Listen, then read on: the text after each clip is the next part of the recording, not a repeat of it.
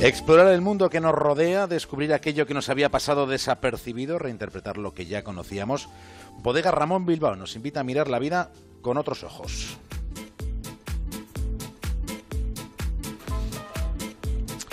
Con otros ojos solemos mirar la vida a esta hora en la brújula desde la estación de radio que tenemos en un faro, en el Cantábrico, pero hoy lo hacemos desde la estación de Atocha, desde el centro de control de la estación de Atocha.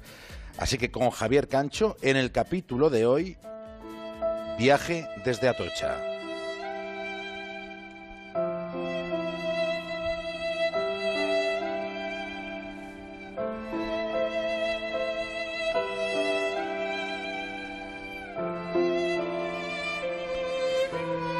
Este es un lugar de Madrid del que parten muchas de las historias de los que nacimos o vivimos en esta ciudad, pero también en esta península que se llama Ibérica porque Atocha es como el kilómetro cero del ferrocarril.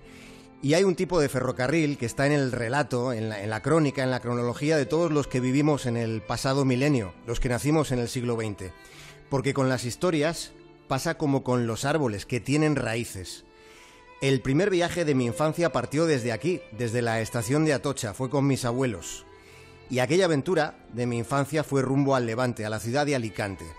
De lo que pasó en aquel primer viaje no recuerdo nada, salvo lo que sucedió justo antes.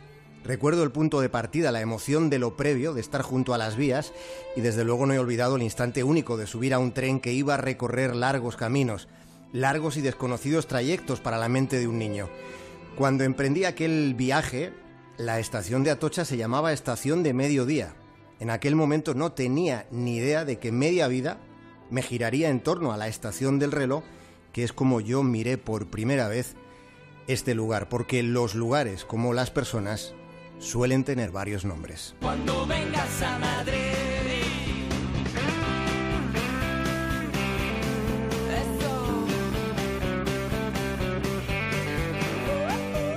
El reloj de la estación de Atocha es más grande que el de la Puerta del Sol. El reloj mira al norte, pero la estación lo hace hacia el sur. Atocha se llamaba estación de mediodía porque era la más meridional de todas. Este lugar siempre ha estado muy vinculado al sur de Madrid. De hecho, para los que veníamos de la periferia sur, después de subir toda la cuesta de la avenida Ciudad de Barcelona, se llegaba al centro. Porque para los de la periferia, Atocha ya es el centro. De modo que Madrid es una ciudad en la que se llega al centro por Barcelona, por la avenida Ciudad de Barcelona.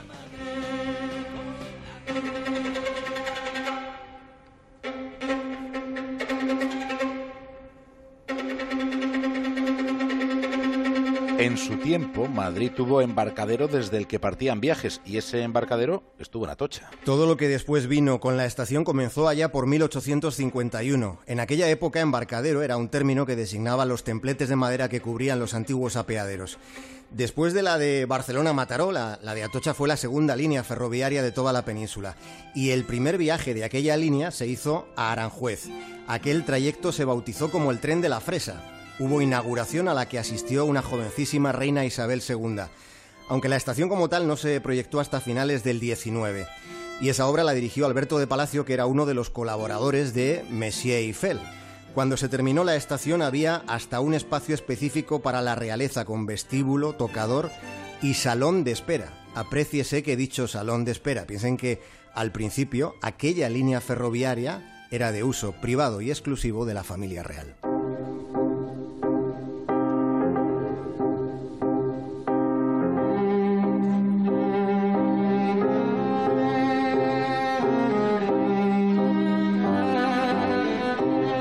Las quimeras pueden ser sueños, anhelos improbables, pero también pueden ser monstruos fabulosos con cabeza de león, cuerpo de cabra, cola de dragón y aliento de fuego. Y hay dos quimeras de mueca terrible en lo alto de esta estación de Atocha, observando desde arriba el transcurrir de los días. La quimera era un animal mitológico que devoraba rebaños y personas. A la quimera hubo de medirse Belerefonte, Después de haber sido acusado con mentiras, fue condenado a enfrentarse a la bestia que hasta ese momento había derrotado a todos, dejando a aquellos adversarios reducidos a cenizas. Justo antes de dirigirse a una muerte segura, a Belerefonte se le aparece Atenea, y la diosa le dice, lleva contigo este caballo con alas. El nombre de aquel animal era Pegaso. Más tarde, Belerefonte, a lomos de Pegaso, consigue sobrevolar a la quimera que al verle aproximarle, aproximarse, escupe una llamarada por la boca. Belerefonte sabe con certeza que que solo iba a tener una oportunidad con la lanza, así que aprovecha que la quimera tiene sus fauces abiertas para atinar a meterle por la boca la lanza de plomo. El plomo en mitad de aquella bocanada de fuego se derrite al instante y el metal candente asfixia a la quimera que cae al suelo vencida.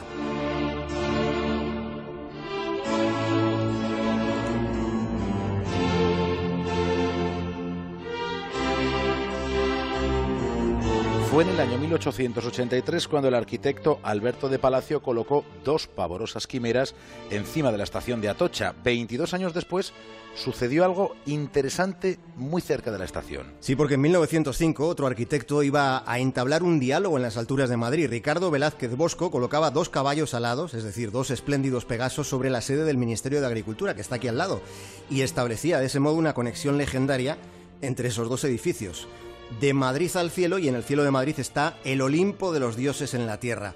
Belerefonte era hijo de Eurímide y de Glauco de Corinto, aunque hay tradiciones, David, que sostienen que su padre en realidad era Poseidón. La mitología griega llama Poseidón a Neptuno, que es el dios de las aguas de los atléticos, cuyo carro es tirado por caballos marinos. Y acordémonos también de la Cibeles. Es posible que muchos aficionados del Madrid desconozcan que Cibeles es una diosa frigia Frigia fue una antigua comarca de Asia Menor, y los leones que tiran de su carro inmóvil son Hipómenes y Atalanta. Cibeles representa a la madre tierra en una ciudad con un cielo que es propio de la divinidad.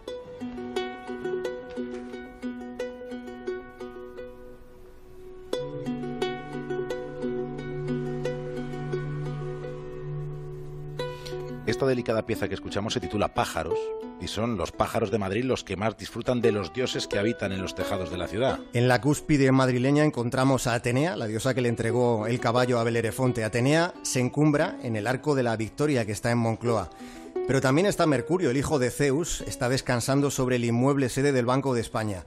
Y sobre el edificio Metrópolis, que es el que separa la calle de Alcalá de la Gran Vía, sobre el Metrópolis aparece la Victoria alada, que era capaz de correr o volar con enorme rapidez es la deidad Nike, cuya inspiración se convirtió en Estados Unidos en una poderosa marca deportiva que ellos y ya, todos los demás llamamos Nike, aunque en la mitología griega no se pronunciase de ese modo, y Nike tenga su propio templo solo para ella en la Acrópolis de Atenas. En Madrid, cuando el atardecer colorea la ciudad, llega el crepúsculo de los dioses. Y contemplar los dioses y tejados de Madrid durante el crepúsculo es algo que se debería hacer al menos una vez en la vida, porque con la luz crepuscular en esta ciudad, en Madrid, es como si las figuras de los dioses dejasen su permanente hieratismo para adquirir movilidad en medio de las sombras.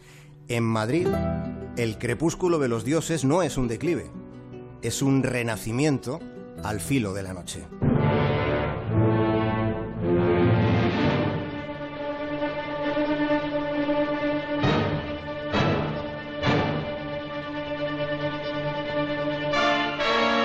En Madrid, en pantalla grande, pudo verse hace no muchos años una película de cine negro estrenada en 1950. Una película titulada El crepúsculo de los dioses. Dirigida por Billy Wilder, se trata de una obra maestra en la que hacían cameos ilustres como Cecil B. DeMille, Buster Keaton o Hedda Hooper. Soy Hedda Hooper. Estoy en la habitación de Norma Desmond. Dese prisa y escriba directamente. Empiece. Mientras amanece en la casa del asesino, Norma Desmond, famosa estrella de ayer, se encuentra en un terrible estado de shock. ¿No niega haber matado a ese hombre, señorita Desmond? ¿Tenía intención de matarlo? Contésteme. ¿Habían discutido?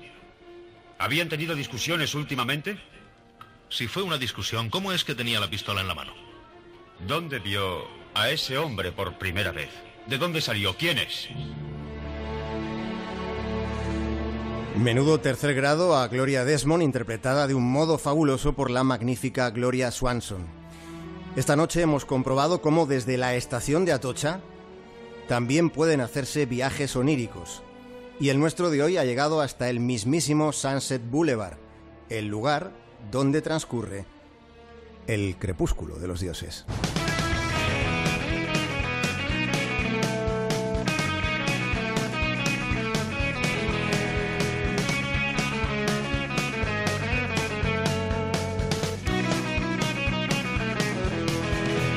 Cuando vengas a Madrid, chulona mía, voy a ser temperatriz de lavapiés.